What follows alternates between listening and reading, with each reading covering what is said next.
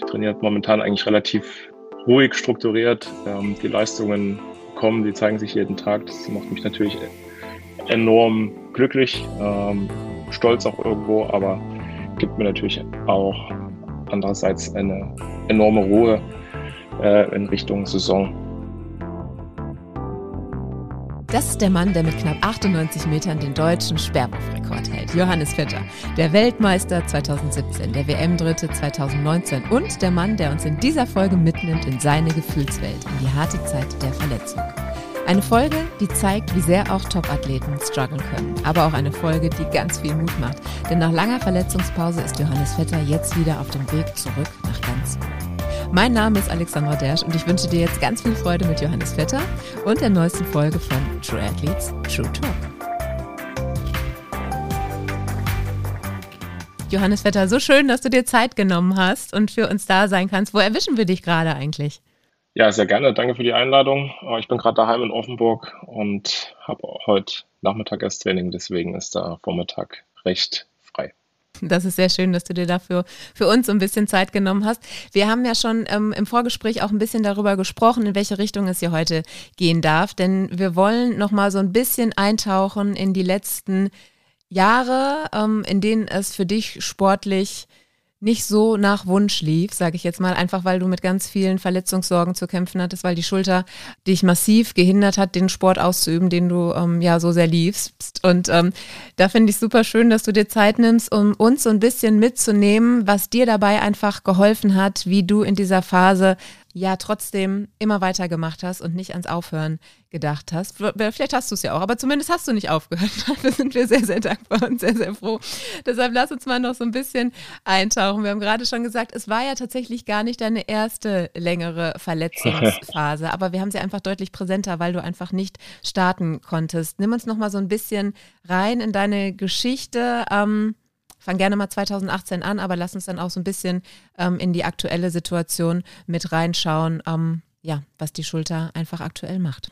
Ja gut, dann fange ich jetzt, fange ich mal an. Ähm, also ich meine, gewisse Verletzungen, kleinere Verletzungen, die habe ich ja eigentlich jedes Jahr. Also da komme ich auch nicht drum herum. Ich hatte jetzt vor knapp drei Wochen einen kleinen Muskelfaserriss in der Wade, wo ich aber direkt wusste, dass das wirklich noch was ganz Kleines ist.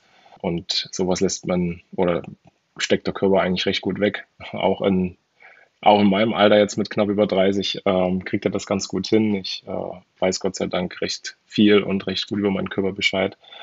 Aber ja, so die größte oder bisher größte Verletzung jetzt nach der Schulter in den letzten zwei Jahren war die Problematik mit dem Fuß. Ähm, ich habe mich 2018 bei den deutschen Meisterschaften da mich so ungünstig gestemmt, dass ich mir da so ein kleines Knochenstück abgeschert habe im Fußgelenk und ja, da war dann die EM in Berlin, stand so ein bisschen auf Kippe. Ich konnte Gott sei Dank noch teilnehmen, aber natürlich nicht so performen, wie ich mir das erwünscht hätte in dem Jahr. Ja, da wir auch lange Zeit keine richtige Diagnose hatten für das Problem, ähm, zog sich das ja auch in das Jahr 2019 noch mit rein, wo ich starke Schmerzen hatte im Fuß, nur fünf Wettkämpfe machen konnte. Im Sommer hatte ich dann 2019 die Sicherheit, dass es halt wirklich dieses, dieser freie Gelenkkörper da ist im Fußgelenk, äh, wo auch dann eigentlich direkt schon die OP anstand, wo ich dann aber gesagt habe, ich möchte noch die WM probieren, möchte versuchen dann noch zu performen im Oktober 2019 in Doha äh, bei der Weltmeisterschaft und das hat ja Gott sei Dank auch geklappt. Aber das hat mich schon stark eingeschränkt. Ich konnte kaum Wettkämpfe machen. Ich glaube, es waren fünf Stück 2019. Ja, es ging halt wirklich nur mit starken Schmerzmitteln, aber es hat sich zumindestens äh, dann in Doha wenigstens noch ein bisschen bewährt. Äh, und fünf Tage später lag ich ja dann schon unterm OP-Tisch in Frankfurt dann. Konnte 2020 dann wieder aus, aus den Vollen schöpfen. Ähm, das war ja schon eine schwierige Zeit, aber ich muss schon sagen, äh, wenn man zumindest äh, einigermaßen da noch mitmischen konnte. Das war mir jetzt halt die letzten zwei Jahre nicht möglich. War das noch einfacher als jetzt das mit der Schulter, die letzten zwei Jahre. Das glaube ich. Jetzt wenn wir jetzt mal auf die ähm, letzte Verletzung, auf die letzte große Verletzung halt wirklich schauen. Von Mai bis Juni 23, also Mai 22 bis Juni 23 warst du komplett raus, ja eigentlich so aus dem, aus dem Wettkampfgeschäft. Ja, stand eine Schulter-OP an und auch im Nachhinein waren einfach noch lange Schmerzen. Und auch da kann ich mich dran erinnern, dass es da auch eine Problematik mit der Diagnose gab, richtig? Ja, also wir wussten, wir wussten da auch lange, lange nicht. Wir wissen es eigentlich bis heute auch nicht zu 100 Prozent, weil die bildgebenden Verfahren, und da haben wir echt einige gemacht. Also ich weiß nicht, wie, wie oft ich jetzt schon in MRTs war, äh, bei wie viele Spezialisten wir waren, also auch zusammen mit Boris und so, der mich da auch ähm, tatkräftig unterstützt hat und mich auch öfters begleitet hat. Ja, Tom Meyer war auch einmal mit, äh, ehemaliger Schwerwurfkollege, ähm, der ja jetzt gerade seinen Doktor in der Medizin macht. Das heißt, da hatte ich noch einen, der, mit dem ich beziehungsweise auch die Ärzte ein bisschen fachsimpeln konnte, der natürlich auch immens viel Ahnung von der Anatomie hat. Das war, hatte ich eine tolle Unterstützung. Ähm, ja, aber das Problem war einfach, dass man auf den bildgebenden Verfahren halt keinen keine größeren Schäden gesehen hat. Also, dass meine Schulter jetzt natürlich jetzt nicht mehr jungfräulich aussieht, das ähm, ist, glaube ich, normal, aber für das Geschäft, wo ich mich befinde, für das, was ich die letzten Jahre gemacht habe, für die Weiten, die ich erzielt habe, sieht meine Schulter noch echt ziemlich, ziemlich gut aus. Was mich natürlich äh, bei jedem Termin bei den Ärzten immer sehr gefreut hat. Auf der anderen Seite aber auch natürlich schwierig war, weil mir keiner erklären konnte, wo die Schmerzen halt herkamen. Ähm, was natürlich dann auch die Therapie ein bisschen schwierig gemacht hat, weil man dann immer so ein bisschen im Dunkeln tappt und das ist natürlich äh, mega frustrierend.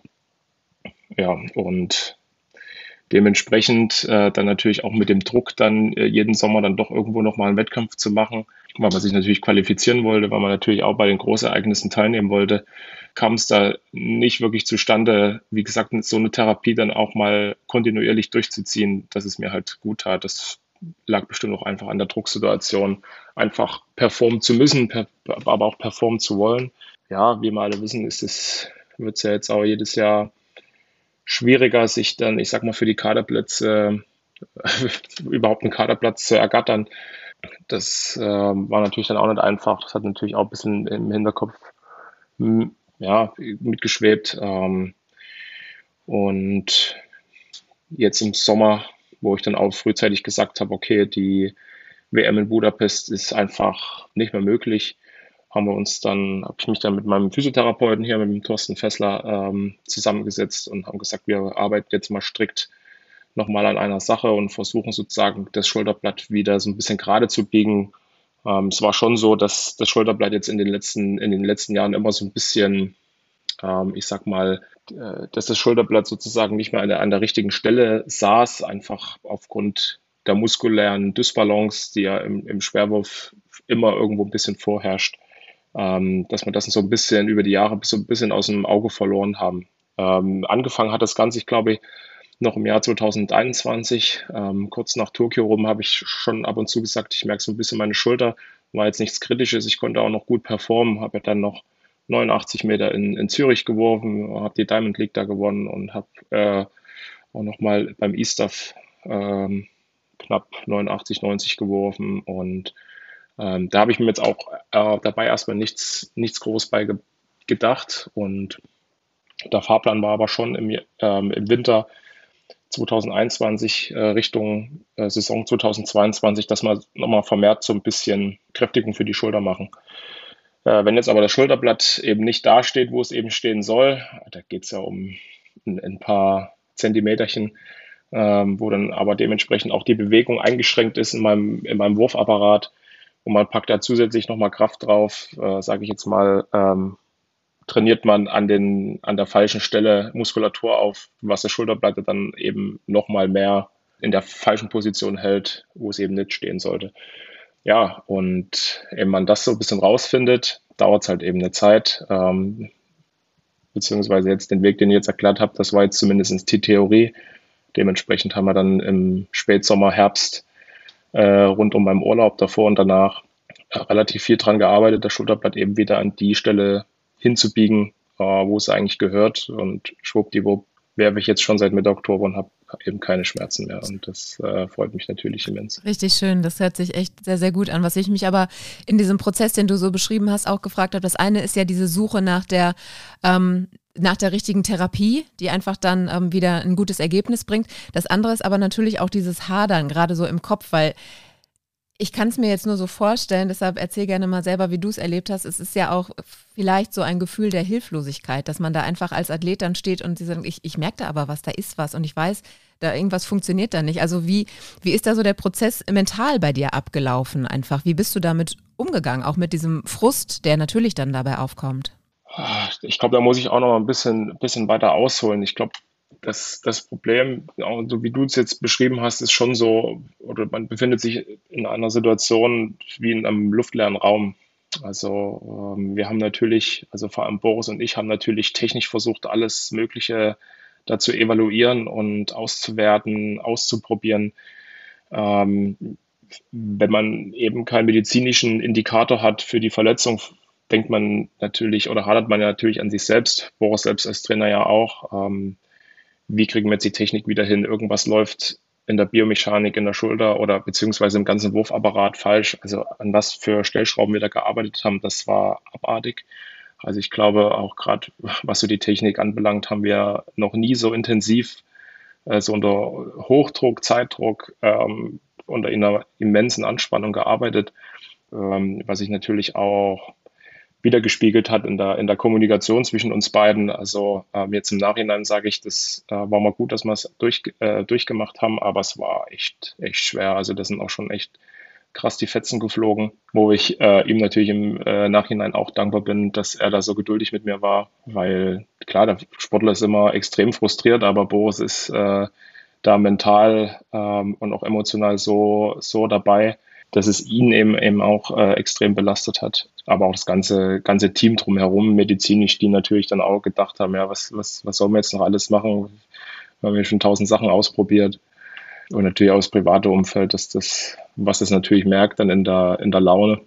Äh, von daher war es schon eine sehr, sehr, sehr, sehr stressige Zeit. Hattest du da irgendwie einen Ausgleich? Ich meine, ähm, es gibt ja, du, du bist ja ohnehin als temperamentvoller Athlet bekannt. Es gibt da ja auch Geschichten, ähm, ich weiß gar nicht, ob die stimmen, aber sie werden erzählt von Löchern in der Offenburger Trainingshalle, wenn du mal ähm, irgendwie wütend warst, die du da hinterlassen haben sollst. Was, was hilft dir denn in diesen Momenten? Ist das dann wirklich so dieser Impuls, die Wut rauszulassen oder den, den Frust rauszulassen? Oder ähm, ziehst du dich zurück? Wie nimm uns mal so ein bisschen mit in dein, in dein, die Gefühlswelt von Johannes Vetter in diesen Momenten?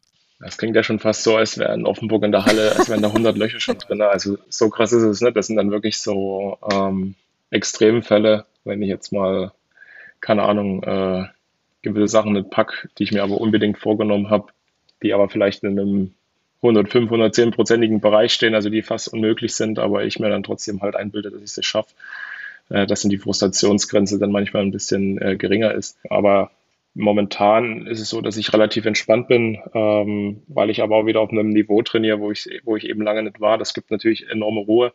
Ähm, vielleicht ja, war das auch ganz gut, mal die, die, diese zwei Saisons so zu haben, um da, wie gesagt, noch stärker aus der ganzen Sache hervorzugehen. Also ich trainiere momentan eigentlich relativ ruhig strukturiert. Ähm, die Leistungen kommen, die zeigen sich jeden Tag. Das macht mich natürlich enorm glücklich, ähm, stolz auch irgendwo, aber gibt mir natürlich auch andererseits eine enorme Ruhe äh, in Richtung Saison. Wie ich die letzten zwei Jahre dann so gepackt habe, das kann ich jetzt im Nachhinein gar nicht so sagen. Äh, wie gesagt, es war halt sehr stressig. Ähm, diese, diesen luftleeren Raum, den habe ich beschrieben.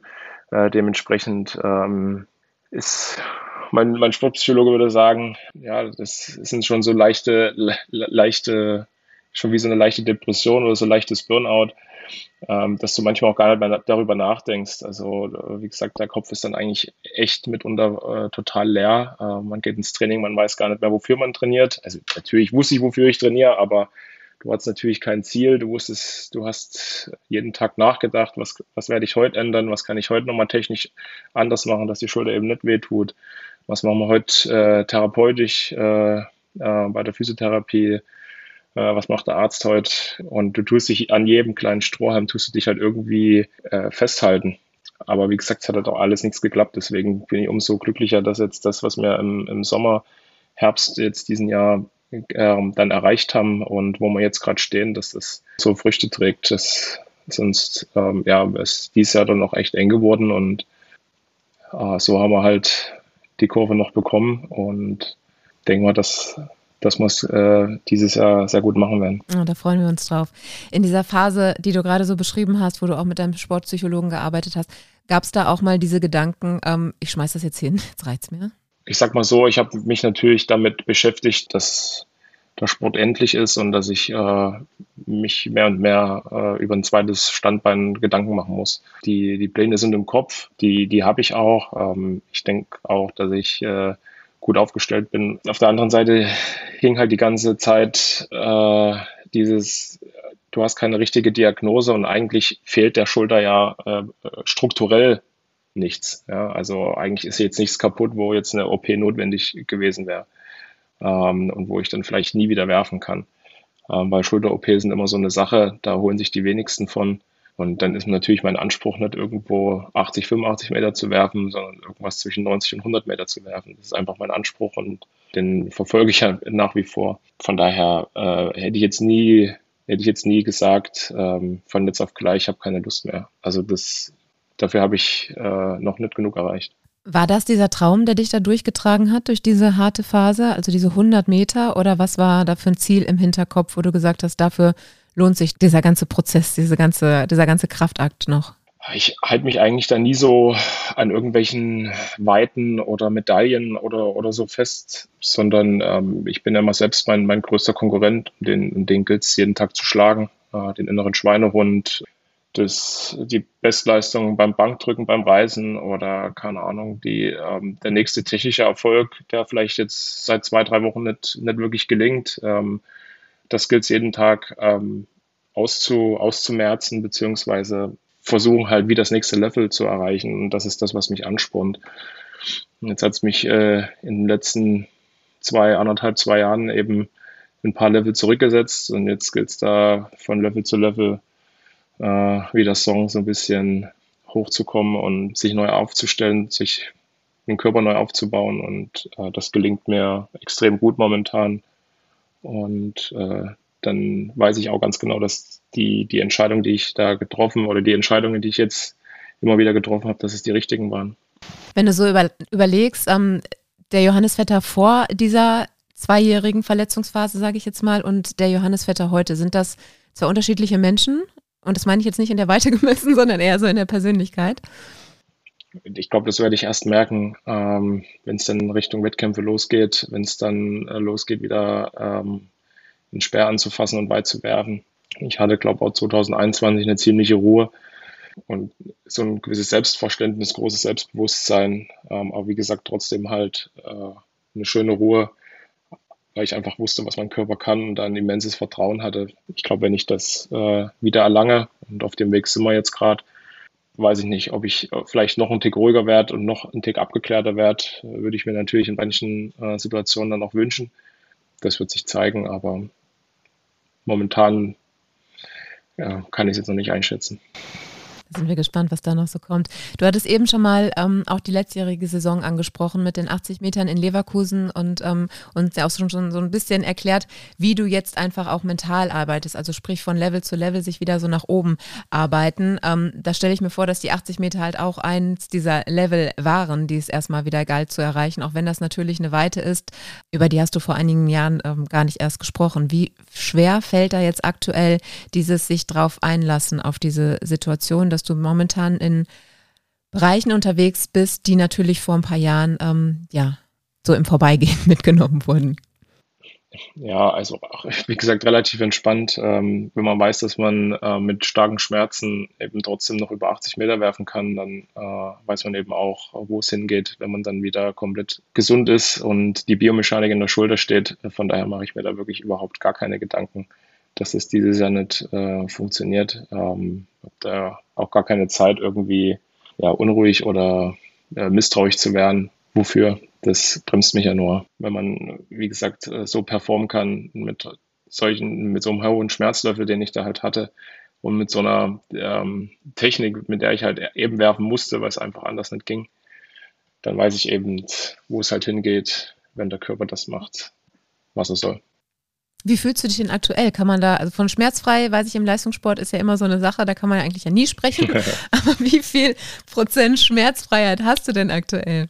Ja, das kann ich jetzt, glaube ich, gar nicht so in Zahlen fassen. Also äh, natürlich hast du immer kleine Wehwehchen. Äh, wie gesagt, ich habe den Muskelfaserriss in der, in der Wade angesprochen, der ist jetzt aber ja, gut ausgeheilt, würde ich jetzt meinen. Also es wird natürlich noch ein paar Tage dauern, ähm, aber für mich bewege ich mich momentan auf 100 Prozent, ähm, wenn jetzt sogar mehr. Äh, die, die Werte stimmen alle.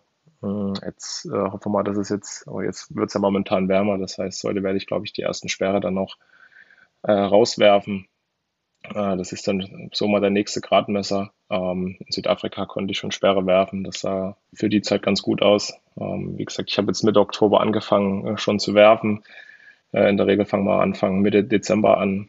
Also bin ich eh schon acht Wochen einen Tick voraus, was aber auch nötig war, weil wir einfach eben das technische Muster wieder komplett einmal ja, zerstören mussten, um es wieder neu aufzubauen beziehungsweise viele Schubladen schließen mussten, um die richtige rauszukramen. Da sind wir jetzt dabei. Äh, ansonsten äh, so das Übliche, was, was Muskelkater angeht, dass der Rücken mal wehtut. Äh, dafür bin ich jetzt auch in einem Alter, ja, wo man noch einen Tick mehr äh, auf den Körper acht geben muss. Aber wie gesagt, er spielt gut, sehr, sehr gut mit. Bin in einer sehr guten Betreuung und natürlich spielt der Kopf da auch eine große Rolle, wenn er weiß, dass alles gut läuft und nichts wehtut äh, im, im täglichen Trainingsbetrieb, dann regeneriere ich natürlich auch schneller, das ist ganz klar. Kann ich mir vorstellen, dass du da diesen Schmerz in Anführungsstrichen auch dann begrüßt, wenn der normale Muskelkater sich einfach wieder einstellt nach der Geschichte, die du so hinter dir hast. Das klingt aber auch so ein bisschen so, als wäre der Fahrplan für dieses Jahr schon in deinem Kopf zumindest und in Boris Kopf so vorgeschrieben, oder? Ja, wir haben eigentlich dann immer eine klare Linie. Natürlich äh, haben wir jetzt keinen Fahrplan, der sagt, okay, so müssen wir trainieren, um Olympiasieger zu werden. Das, das gibt es einfach nicht. Äh, wie gesagt, jetzt äh, der Muskelfaserriss hat jetzt auch äh, ein paar Tage gekostet. Äh, davor noch eine kleine Erkältung gehabt. Ähm, das sind halt Sachen, da musst du dann einfach ein bisschen flexibel sein und ein bisschen spontan. Aber ich glaube, ich persönlich habe jetzt ein immenses Wissen über meinen eigenen Körper, weiß, äh, wie, ich, wie ich das Training auch steuern muss. Ähm, und Bo setzt das äh, eins zu eins dann in die Tat um und gibt mir viele Freiheiten und äh, weiß aber auch selber, wie er mich bremsen muss in gewissen, in gewissen Phasen oder wie er das Training zu steuern hat bei mir. Und ja, das funktioniert, funktioniert einwandfrei momentan. Ich hätte jetzt gerne am Wochenende in Offenburg äh, schon einen kleinen Wettkampf gemacht. Das hat sich jetzt natürlich aufgrund der Wade würde es jetzt nicht möglich sein. Dafür ist jetzt die Zeit bis, bis Samstag, Sonntag einfach zu kurz. Dann schaue ich mal, ähm, wie es in Südafrika läuft. Jetzt ab Mitte Februar ist noch ein Trainingslager da. Wenn sich da irgendwo was anbietet und ich mich gut fühle, werde ich da vielleicht schon mal den Speer in die Hand nehmen. Im März wäre die Winterwurf-Challenge in Laria in Portugal. Ähm, wenn da relativ gutes Wetter, angenehm mild ist und ähm, ich mich in der Lage fühle, da schon sehr gut zu werfen, dann nehme ich das natürlich gerne an als Wettkampf. Ansonsten geht es dann ab Anfang Mai los und da haben wir noch genug Zeit. Wie gesagt, was eher kommt, nehme ich gerne. Und wenn es noch mal ein paar Wochen länger dauert, dann ist es so, dann wird es eben erst ab Anfang Mai losgehen. Aber das entscheide ich so, wie es der Körper sagt und wie weit die Sperre fliegen. Und dann lassen wir uns einfach ein bisschen überraschen. Ich lasse mich selber ein bisschen überraschen wie gesagt, bin da geduldig. Ähm, aber habe ein sehr, sehr gutes Gefühl. Das klingt super.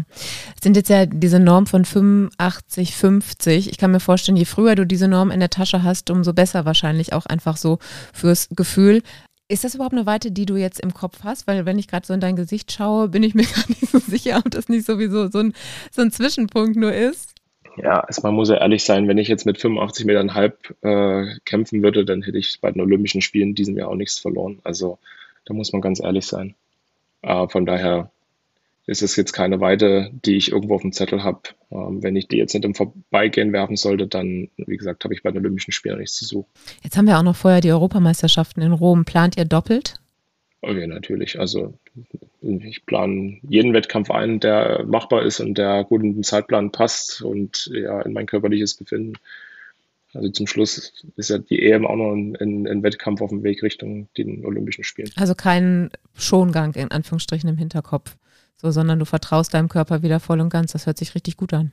Ja, also ich mache halt die Wettkämpfe so, wie sie fallen und so, wie sie kommen. Ich werde natürlich jetzt äh, schauen, dass ich jetzt äh, nicht zwei, drei Wettkämpfe unbedingt in der Woche mache, äh, bis auf ein paar Ausnahmen. Äh, das wird sich einfach zeigen und ergeben, wie das dann auch von der Reiserei ist. Aber die, die großen Wettkämpfe, ähm, die sind natürlich, natürlich geplant. Dazu äh, zählen die, die großen äh, Continental Tour World Meetings, die Diamond League Meetings, Deutsch, deutsche Meisterschaften, EM, Olympische Spiele.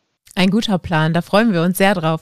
Lass uns noch mal ganz kurz über den internationalen Speerwurf insgesamt sprechen. Also in der Zeit, in der du jetzt nicht vorne mitmischen konntest, hat sich ja auch ein bisschen was getan. Also wir erinnern uns natürlich noch sehr gerne an die Zeiten, in der Leichtathletik Deutschland extrem verwöhnt war von seinen deutschen Speerwerfern. Aber ähm, wir wissen alle, du kommst jetzt gerade wieder rein. Thomas Röhler kämpft um Anschluss ähm, nach Rückenproblemen. Andi Hoffmann mit seinem Kreuzbandriss auch im letzten Jahr. Also klar, Julian Weber hält natürlich so die deutsche Fahne hoch. Hast du das insgesamt insgesamt, ähm, was sich in der Welt abgespielt hat, für dich verfolgt oder in dieser Phase einfach für dich ausgeblendet und gesagt, ich mache jetzt hier mein Ding und was die anderen machen, das ist deren Sache? Ja gut, also äh, prinzipiell kann ich ja die Leistung von den anderen beeinflussen. Also jeder ist ja da auf sich gestellt. Ähm, zwangsläufig über, über die Medien, sozialen Medien kriegt man das natürlich mit, was die anderen da ähm, bewerkstelligen. Ähm, das haben sie in dem 2022er äh, Jahr ähm, ziemlich gut gemacht. Da hatten sie aber auch sehr, sehr gute Wettkämpfe mit sehr, sehr guten Bedingungen. Da habe ich mich ein bisschen geärgert, dass ich da nicht auf meinem Peak war, weil ähm, ich glaube, mit ein paar Würfen aus 21 in dem Jahr 22 bei den Wettkämpfen hätte es äh, ordentlich gescheppert. Ähm, ist halt so, wie es ist. Ähm, letztes Jahr war, waren die Leistungen auch gut, aber jetzt nicht übermäßig hoch. Dieses Jahr ist Olympiajahr, da versucht natürlich jeder irgendwelche Reserven rauszuholen, die noch irgendwo schlummern. Also ähm, wir werden sehen, wie sich es entwickelt. Ähm, prinzipiell bin ich da sehr bei mir und konzentriere mich auf mich, weil ich nur meine eigene Leistung beeinflussen kann und nicht die der anderen. Johannes, in einer perfekten Welt, wie gestaltet sich da diese Saison 2024 für dich? Was ist das für eine Schlagzeile, die du gerne schreiben wollen würdest? Ja, ich würde natürlich gerne an dem 21er Jahr anknüpfen, so viele Wettkämpfe auf einem sehr hohen Niveau zu machen, wie es geht und äh, jeden Titel holen, den es zu holen gibt. Wir werden das verfolgen und ganz, ganz fest die Daumen drücken. Ähm, wenn wir noch mal kurz den Schlenker nach vorne machen zu, zu unserem Eingangsthema ähm, mit deiner Verletzung und wie du damit so umgegangen bist, hast du so einen Tipp, den du jungen Menschen, denn ich weiß, dass diesen Podcast hören auch viele junge Menschen, die auch ähm, gerade von so Top-Athleten wie dir gerne lernen, was gibst du solchen jungen Athletinnen und Athleten mit auf den Weg, die vielleicht gerade in einer ähnlichen Situation stecken wie du vor ein, zwei Jahren? Ja, vertraut euch, vertraut in euch selbst, vertraut, hört in euren Körper hinein. Eine gute Kommunikation ist das A und O, ähm, sei es mit deinem Trainer, Trainerteam, mit, dein, mit deinem medizinischen Team. Mach dich vielleicht auch nicht äh, zu sehr verrückt. Äh, teil vor allem deine eigene Meinung, die du über deinen eigenen Körper oder dein eigenes Körperempfinden hast. Das ist, glaube ich, immens wichtig. Je gläserner du in, in so einem oder Mann in, in so einem Prozess ist, desto besser ist es für alle Beteiligten, dass sie sich ein breites Bild, breites Spektrum über die Problematik machen können. Und zum Schluss äh, bleibt es dabei, nicht aufzugeben ja, und einfach fest an sich selbst zu glauben. Und ich glaube, jeder Athlet hat, hat mal solche, so eine Phase und ja, ich selbst und selbst wenn es mal nicht, nicht klappt oder nicht klappen sollte und man nicht da rauskommt, gibt es immer noch Optionen B, C, D. Also gibt es genügend Sachen, die das Leben lebenswert machen, definitiv. Absolut, das hast du schön gesagt. Ganz am Abschluss habe ich noch eine Frage an dich, die ich ähm, gerne unseren Gästen hier stelle, so zum Schluss am Ende deiner Karriere, die hoffentlich noch ganz, ganz, ganz lange so weiterläuft und wir uns noch auf ganz viele schöne Wettkämpfe mit dir freuen dürfen, wie sollen die Menschen dich als Sportler, aber auch als Mensch in Erinnerung behalten? Ich glaube, das, ist jedem, das ist jedem selber überlassen. Also das kann sich jeder aussuchen. Ähm, äh, gerne als deutschen Rekordhalter, äh, wenn es geht, auch gerne als Weltrekordhalter, als Olympiasieger. Ähm, wenn man jetzt von den Erfolgen denkt, ich denke mal aber auch als sehr offenen, freundlichen äh, Typen, der auch gerne mal äh, den Mund aufmacht. Mir ist es prinzipiell immer wichtig, was mein ganz, ganz enges, engeres Umfeld von mir, von mir hält, beziehungsweise bin ich da froh, wenn ich da äh, gewisse Strukturordnung, ähm, Fürsorge erlebe und ähm, Spaß mit den Leuten habe. Den Rest überlasse ich dann den anderen. Danke dir von Herzen, Johannes, dass du dir Zeit genommen hast und uns diese Einblicke gegeben hast. Vielen lieben Dank. Ja, gerne doch.